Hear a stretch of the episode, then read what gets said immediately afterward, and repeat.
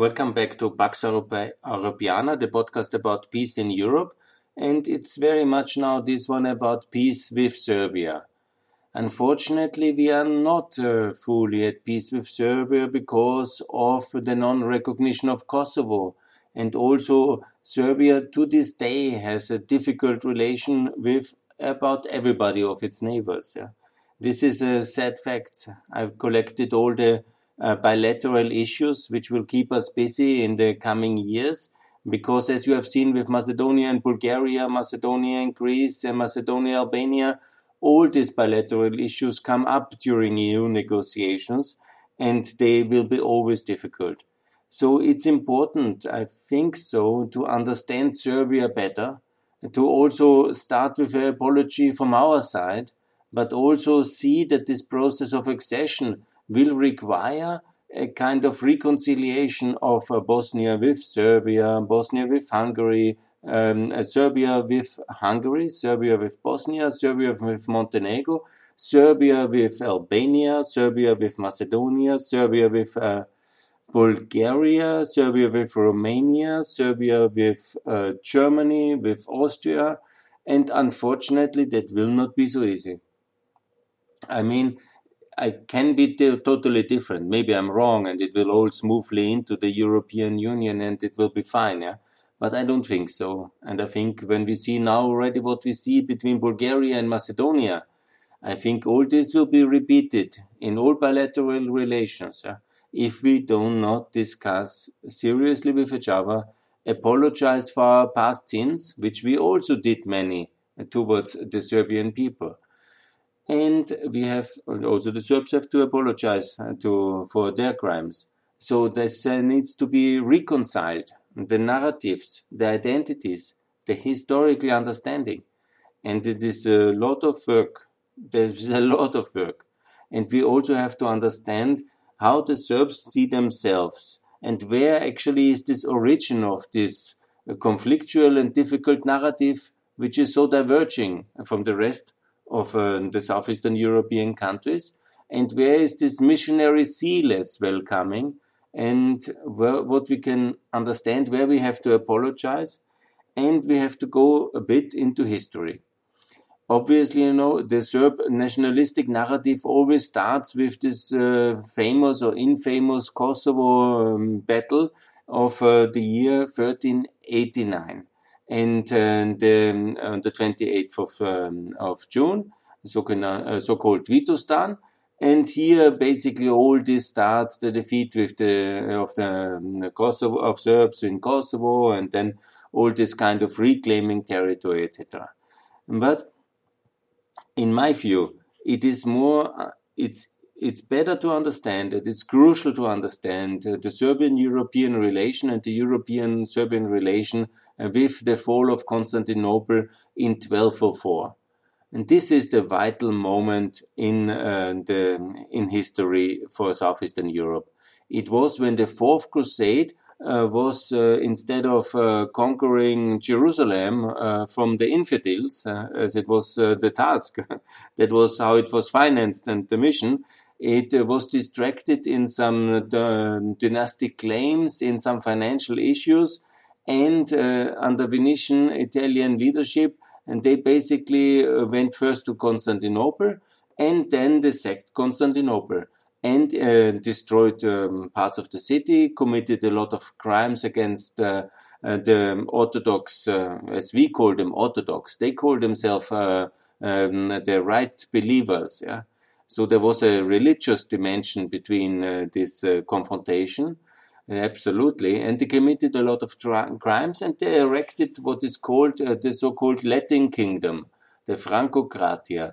For 50 years, basically, the um, Latin, the um, Catholic Christians uh, dominated and controlled Constantinople until, in a sense, the Greek or Eastern uh, uh, Christians and they reconquered it later then by after about 50 years.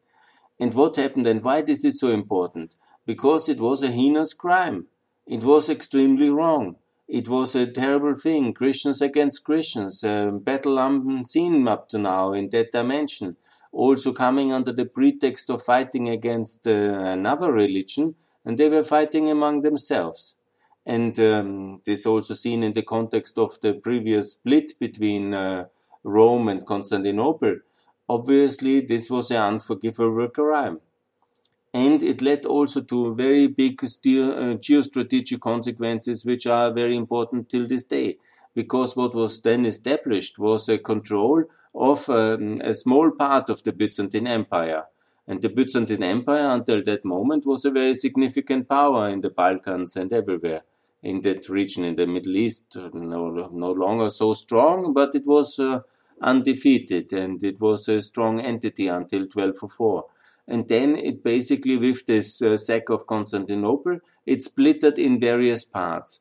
And uh, the um, uh, constituent people, the Greeks and uh, the um, uh, yeah the Greeks mainly, the Bulgars and the Serbians and the Romanians. Yeah, there was no central authority anymore. Some parts were under um, Crusader kings or um, barons, um, but uh, especially what is today Bulgaria and what is Serbia. And that I come to our narrative here about Serbia. And they basically, uh, in the 2012, uh, 12, uh, 15, 12, 19, they established their own church, the second own church in uh, the Orthodox world after the Bulgarian one, and they established uh, the Serbian kingdom. It was basically, for all intents and purposes, a Roman kingdom because uh, it's also misrepresentation of history a bit to always call it Byzantinian because uh, the Byzantinians never called themselves uh, um, Byzantinians. they didn't even know that term very well, uh, you know, when at all. And they called themselves Romans. This was Eastern Rome. This was actually not Eastern Rome. They didn't call themselves Eastern Romans. They called them Romans. This was the Roman Empire for all its extents and purposes and it was uh, crashed by the forces of Rome from Western Rome, which were in no more the Roman Empire in that sense, uh, from uh, the Frank, uh, Fra basically the Franks and the Italians, the Venetians, who were actually the Venetians were vassals of the Byzantine Empire and they attacked the capital. So that was really outrageous. But coming to the narrative, what happened? When a city is sacked, obviously a lot of the elite, yeah, um, they were hiding, they were running away. Not everybody was killed during the sack of Constantinople. So the priests, the noblemen, and all the elite, yeah, and the academic elite and uh, the governing bureaucrats of the Byzantine Empire, let's call it Byzantine because that's the name now common, and they were basically running either to Nicaea, that's uh, the city in uh, on the other side of the Bosporus, and building uh, the, this uh, kind of Greek empire of Nicaea then, or kingdom, or they were running also when they came, uh, coming because they were all from different ethnic groups and from different kingdoms. They were at this royal court of the of Byzantium. They were going back to their region where they came from in order to find refugee and something to do because uh, Byzantium, in that sense, as a governing entity, was uh, broken up and was destroyed. So then all these famous people, which are so important in uh, in uh, Serbian history, like Stefan and Santa Sava, and these were basically uh, Byzantinian noblemen, Byzantinian priests. This was the elite of the Byzantinian Empire. They were either princes or vassals or bishops, and then uh, they developed their own Byzantinian Roman Empire north of the mountains along this corridor 10 and this was because the south of the mountains, of the Rhodopian mountains, uh, Thessaloniki and uh, the plain, Trachea if you want, and this was uh, for the Crusader kings. Uh, they took that over. But north of the mountains, that was too far for them, too wild, and also the power of these uh, splinter kingdoms, uh, the Bulgarians and the Serbs, became greater, and they established themselves. Obviously, the um, patriarch in, then based in Nicaea he was quite happy with uh, Orthodox power, with Byzantinian power. They didn't use these terms.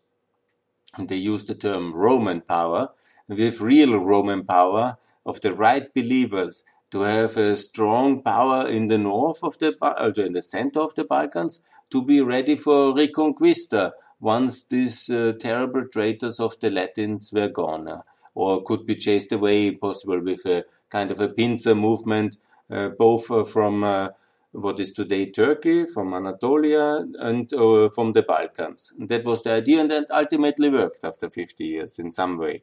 So, but what is important here in this narrative, identity narrative, this basically uh, terrible, heinous act, this treason of 1204, uh, and then the establishment of a Serb kingdom first, and later an empire as a kind of counter um, uh, base uh, to uh, the Latins, but also then against, uh, because the frame, what happened basically was that all this instability attracted a lot of uh, Turkish power into uh, Europe. Because this kind of um, defeat of Constantinople in 1204 was also the main starting point for more and more Turkish groups um, and later then the Ottomans to enter the European peninsula, mostly as, mer as mercenaries of the various factions.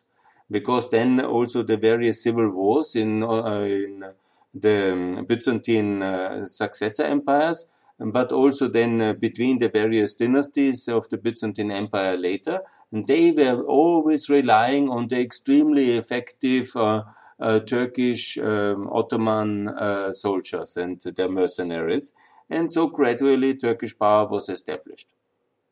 But first to talk about uh, Serbia.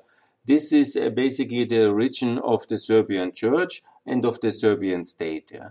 A splinter kingdom uh, from the Byzantine Empire, which uh, after the fall of Constantinople rose uh, to significance along the Morava Valley south of the Danube in this land, where the Serbs were basically settled as uh, Byzantinian subjects in the 6th century. When they came over the Danube, they got by the empire this right to live there, and then they gradually developed as loyal vassals of uh, the king, of the uh, Roman king, and then they got this opportunity basically to break away when uh, the Byzantinian power um, evaded by the sack of Rome, uh, of Constantinople in, the, in 1204. So what happened then? was obviously this was the rise of this. Uh, ultimately, it was even uh, an empire because they wanted then in that was in uh, 1345 when already there was an emperor back in the a king of Rome was in Constantinople back again. But um, Dusan, uh, he was very ambitious and he was very powerful at that time because he ruled the Western Balkans in many extents and purposes and he crowned himself uh, the emperor of the Serbs and the Greeks. Imagine it was the Serbs and the Greeks. Yeah? So it was no longer the Romans, but he was already uh, the emperor of the Serbs and the Greeks. Obviously, the emperor, there was a full emperor in Constantinople he and uh, definitely he was uh, pissed because nobody should uh, carry the name of emperor and he was already extremely against any western roman empire no, no, no, that was a disaster. And it led to further divisions. And then ultimately to the Battle of Maritsa, when uh, the Ottomans uh, gained a strong that was in 1371. That was even the more, much more decisive battle than the Kosovo um, Polje battle, which was 20 years later, 30 years later. So basically, that is in a short nutshell the story In this splinter kingdom of uh, uh, the Roman Empire in the north, and the Serbian kingdom uh, transformed itself even in an empire and was the mechanism of the protection of the true faith. And here we are into a religious territory. Obviously, the Serbs to this day, and that's the right for any belief and any religion to consider itself the true faith. But this missionary zeal and also this claim to fame to run and rule the most of the Balkan comes exactly from that period, from the year 1204 to uh, the uh, defeat of um, Maritza in 1307, uh, 1371.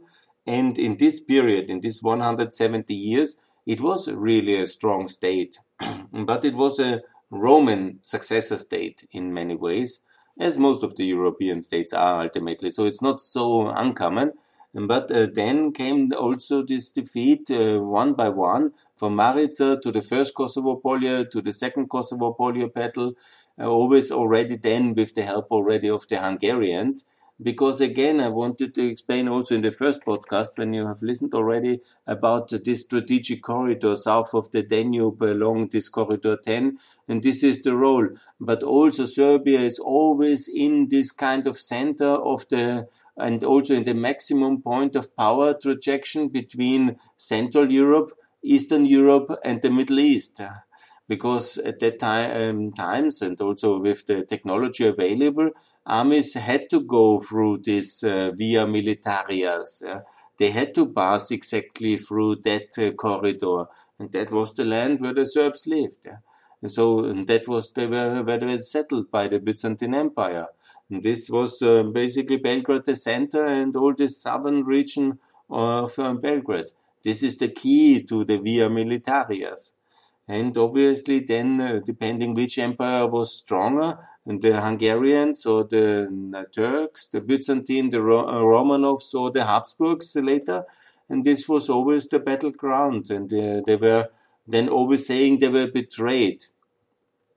True, in history, there was a lot of uh, terrible things happening in this area because they were, in a sense, the buffer or the meeting ground of all these powerful empires and one time the one was stronger, one time the others, and the battlefield was always uh, this central Danubian plains and this Morava corridor leading to the central Danubian plains.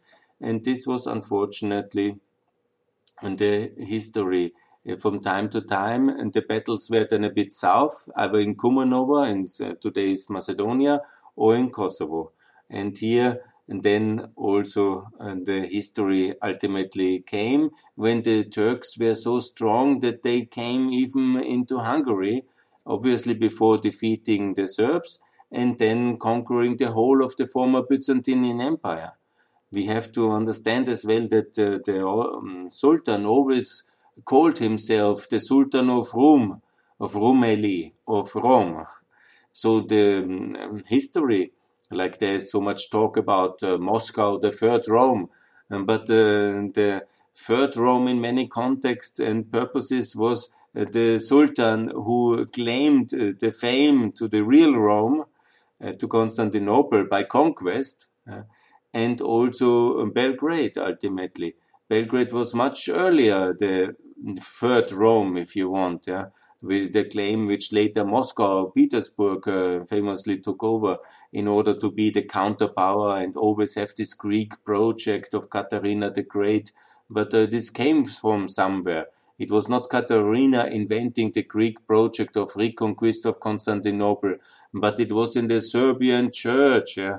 The Serbian church was having the Greek project already from 1204. From 1204 onwards, they wanted to retake Constantinople from the Latins.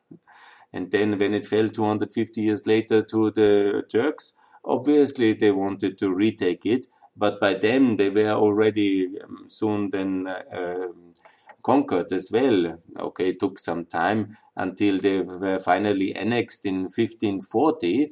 Um, but um, already in Mohacs, in the famous battle, uh, when the Ottoman forces went through the same corridor, passing Belgrade up north along the Tisa and it was in the Tisa when where the Hung Hungarian prince uh, was killed or drowned in Mohacs uh, in 1526 along this same corridor I have already described so much. And this is uh, the, situation. And then they stayed under Ottoman power basically until uh, the final point of independence, of real independence, was only in the Berlin Congress in, seven, in 1878. So these are no less than 300, 360 years. Obviously, they never wanted, the Serbs never wanted to live under Ottoman rule, and there were constant revolutions. And there's always the claim that the powers close, first the Habsburgians, uh, first the uh, Hungarians, then the Habsburgians, and or including the Hungarians, are part of them, and later the Romanovs, and nobody really helped them and they were always allied with uh, uh, with various factions, and nobody really helped them. Yes, but it was also very difficult.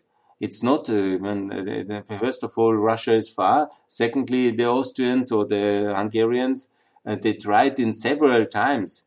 I have counted exactly three times when the Austrian Hungarians have uh, liberated and reconquered Belgrade. In uh, it was after the second Turkish um, um, occupation of Vienna, and when it was repelled in a big um, sweeping effort and uh, towards the Treaty of Karlowitz. And there was uh, one time in 1688 uh, to 1690 where Belgrade was uh, liberated by the Austrian-Hungarian Empire. Just that time it was the uh, imperial empire, um, imperial um, German Empire in a sense. And it was also for Max of Bayern I have written here. And then Prince Eugen liberated it famously for over 20 years. It was then in Austrian uh, from 1717 to 1739, but it was lost again. And then uh, Graf La- Laudon, again before the Napoleonic Wars, again Belgrade was uh, in Austrian hand. So it was not that there was no effort made. Yeah? It was just very far and very complicated. And south of the Danube to project power, you needed a a force which was beyond the capacities, I guess, or for really long-term sustainability. And the same was also for the Ottomans. When they came too far uh, uh, north of the Danube, it was very complicated. That's why also they could never really conquer Vienna whenever they tried three or four times ultimately. The most famous in 1529 and in 1683 but they were never successful, luckily so.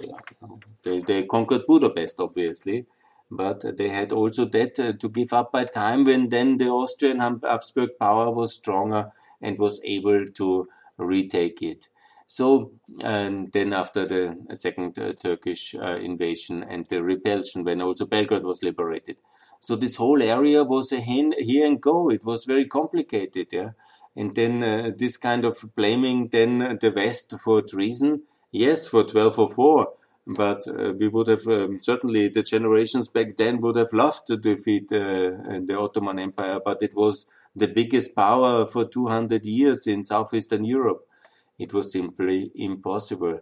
And only then later in the 18th century, gradually efforts were made, but there were so many wars in Western Europe as well you can really see exactly always when uh, the Austrian forces withdrew from Belgrade. It was when the fighting in Germany or in uh, France or in Belgium escalated.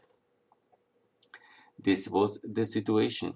And then when you look in the 19th century again, you know, this, this, uh, Serbia was then uh, in 18 or in 1817 gradually becoming more autonomous, starting the revolutions and the constant struggle against Ottoman uh, sovereignty. And it took uh, the whole 19th century until it was finally recognized in 1878. And obviously, they wanted to have a bigger Serbia by then. It was a relatively, it was just the area south of uh, the Danube uh, going uh, towards Niš, and Niš was included in that uh, Serbia in the Berlin Congress. But obviously, there were Serbs living also in Bosnia. There were Serbs living also uh, south of that region, but less, in fact. Uh, that was already a long time under Ottoman Empire, imperial rule, and most of the people which were maybe uh, under the Serbian Empire in the times of uh, Dusan and Stefan, uh, but we are talking then about historic times, about the 1204, about 1350, and these times, yeah. That's a long time to make a claim in history for ancient lands, yeah? And then it was um, and this how can I say? It was always this feeling that it should be bigger, more countries, should, more parts should be liberated. But let's also, from that moment, already think that uh, these lands were all very uh, multicultural and uh, multi-ethnicity. It was uh, terrible after the Berlin Congress. And the Serbs uh, did already massive uh, ethnic cleansing because they had the idea that in a distant past, all people were Christians in the Balkans, in this empire they had for that time, and they should then impose such a ethnic reality back on the regions they liberated. And uh, they committed already genocide uh, in after the Berlin Congress in these areas. You can drive now, and I've did it many times. When you go from Niš south towards Kosovo, you see all these ancient uh, la lands with the um, place names are Albanian, Kastrati, Gruda, etc., etc. And the people basically live now many in Turkey because uh, they were expelled, ethnically cleansed, or in Albania today. When you go in many areas of um, so both Pristina, it's Muhacer, but also around Durrës in that area, and you ask the people when they came to that area, what's the family history, they will tell you, yeah, we came from Niš in 1878, yeah, because that was the big effort of the Serbian state, getting this new territory in the southern part, uh, what is today really, as well uh, Serbia around Niš, and they have expelled the population, committed genocide, and also expelled the people. And that was also the policy the whole of the um, 19th century. So that's also the reason why over the Drin River in that part of uh, of the Balkans, uh, which uh, was Bosnia, that stayed, of course, uh, Turkey until 17, 1878, until the same Congress. Why so many Bosnians, uh, Muslims live exactly on the villages I have described already? Because they were chased away from Bosnia during the ethnic cleansing campaign when Serbia established its state can say that was normal in that time. Maybe you know I don't wanna um, be too critical, but and then obviously to explain as well that uh, the territory of uh, Bosnia it was uh, for all extent and purposes always the Ottoman uh, Bosnia for since at minimum since uh, the 15th century or since uh, the same, same time they conquered Hungary and uh, that was in that sense only in that very historic time between 1204 the fall of uh, constantinople and 1357 uh, 37 yeah? In this period yes there might have been serbian power um, bigger but it was not serbian in the sense of today's uh, serbian national state yeah? This was a roman empire. This was um, the Byzantine, the, what was left of uh, Byzantium. It was a multi-ethnic uh, unit. It was not uh, that uh, um, Stefan or Sava or Dusan were uh, checking the people for their ethnicity or for their for religion. Yes, um, but everybody was Christian in that sense. Yeah? But it was it was uh, there, there, were at that time obviously no Muslims uh, still in the Balkans. Yeah? But the thing is, the thing is, we are reinterpreting, and uh, we have to uh, uh, differentiate what the Serbian nationalist narrative of the 19th century did to history, and then retrospectively they have somehow interpreted, uh, and that uh, ethnic. Um, um, the, the, ethnic system they wanted to establish in the 19th century, they have uh, retroactively interpreted it as it would have been already in the 13th century. And based on that claim, and they have then started all these terrible activities. And uh, this is absolutely wrong because all over the Balkans uh, there lived um, everybody mixed. Yeah, it was not uh, that uh, just one tribe was in one area and that's it. Yeah, there were no nation states in our sense. This was an empire. This was uh, the Byzantine Empire and uh, the Roman Empire. And people were settled all over by the imperial authority. And uh, what we call, what the Serbians now call the kingdom of the Serbs, it was the Roman Byzantine Empire left over in the north, and because uh, the Latin kingdom couldn't conquer it, and so it had gradually developed as a successor state of Byzantium, but it was not in a sense, a, a Serb ethnic state. And that's very important because it, when you see it as a Serb ethnic state uh, in the vision of um, what uh, uh, Milosevic or Karadzic wanted to do and have done, terrible enough, yeah, with uh, this kind of fake identity narrative that it existed a Serb national state in the 13th century in the Balkans. Yeah and not a Roman Empire in miniature, where everybody from the Illyrians and uh, the Croats and the Bosnians and uh, everybody was living there inside, uh, and many Hungarians certainly as well, and uh, as in empires they do. And I think that's the better perspective to to and then later on this kind of fake narratives and this kind of um, um, um, hatred inspiring kind of uh, um, of um, ethnic purity, religious uh, authoritarianism, and then also many of the things which were then happening in the terrible uh, 20th century can also be better explained, never ex understood because it was terrible.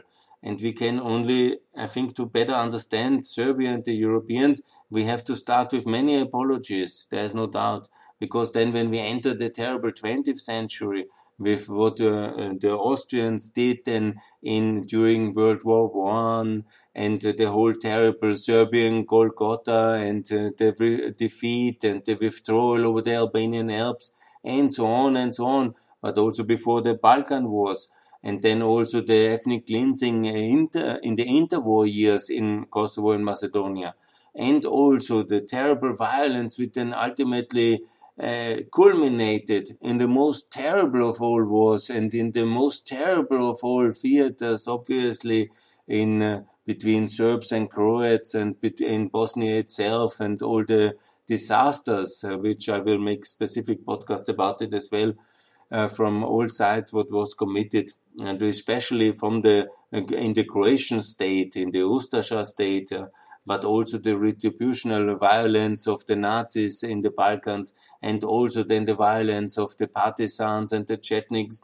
It was a complete disaster, and it is it is um, a terrible thing to talk about even but it has to be understood it has to be discussed it has to be we have to work on all these things even when they are complicated even when they are maybe for some annoying and, and they're hard to understand and hard to explain yeah, in the Europe of 2021 and so many other crises are meta as well so much but if we don't um, take the time to systematically understand exactly what happened and what is the wrong narrative and what is the wrong identity building myth and where we have to um, change and intervene in the school books, in the media, and also build some kind of reconciliatory message. We otherwise will never manage to get all the countries into um, the European Union, NATO, the Euro, and all the instruments we have for reconciliation. We have to go into the details. We have to start with apologies, even when it's long time back for 1204. That's important. We have to also understand that obviously the freedom struggle of the Serbs and of many other peoples of the Balkans, of the Romanians, of the Bulgarians, obviously of the Greeks against Turkey as an anti-colonial, anti-imperial freedom struggle, which we also have to honor and to respect and uh, to understand. Yeah. But we also have to say that when it then escalated into ethnic uh, cleansing and in uh, um, uh, in expulsion or mass expulsion of population, that was a crime again. So it's a bit complicated, you know, even to to. Mm, and I understand if many politicians in Western Europe say, "Oh, why don't we just delay it for the next generation of politicians because it's too complicated." Yeah, I understand that. Yeah, but it's not the thing I want, and it's the wrong way for peace. Because if we want to be, have peace in the Balkans, we have to provide the dialogue basis and the instrument in order also the moral leadership and also the incentives to get this all done because it doesn't go away if you ignore it. You have to confront it, you have to actively engage it, you have to channel it towards a positive future because it can also go terribly wrong, as it has done so often in the last 200 years. Yeah? And now we have anyhow achieved already so much. But the most complicated issue of all is, of course, the Serbian internal narrative of the Serbian Orthodox Church, how it sees itself in this kind of anti-Ottoman struggle, in this kind of uh, missionary zeal to keep Orthodox Christian Christianity poor and uh, alive and defend it from uh, uh, everybody else. Yeah, and uh, if we don't understand the origin of that myth, we don't apologize for our past crimes. We don't also do religious reconciliation. Also, to have this, uh, there is also the talk about the, the, uh, the visit of the Pope in Belgrade, and this is really very important, and this really matters. And maybe more uh, expert leaders can, uh, and uh, knowledgeable persons can uh, give their input. I'm not a historian, I'm economist. Uh, but it's my perspective of all these things and what I think we really have to address in order to get uh, this kind of reformed Serbian narrative uh, going in order to make sure that Serbia really is uh, ready uh, for Europe and our institutions. And it's a package. It's NATO, it's Euro, it's the Euro, it's the EU, and it's peace, and it's mutual recognition.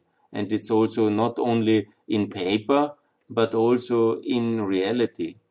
Um, contrition about past crimes must be meaningful.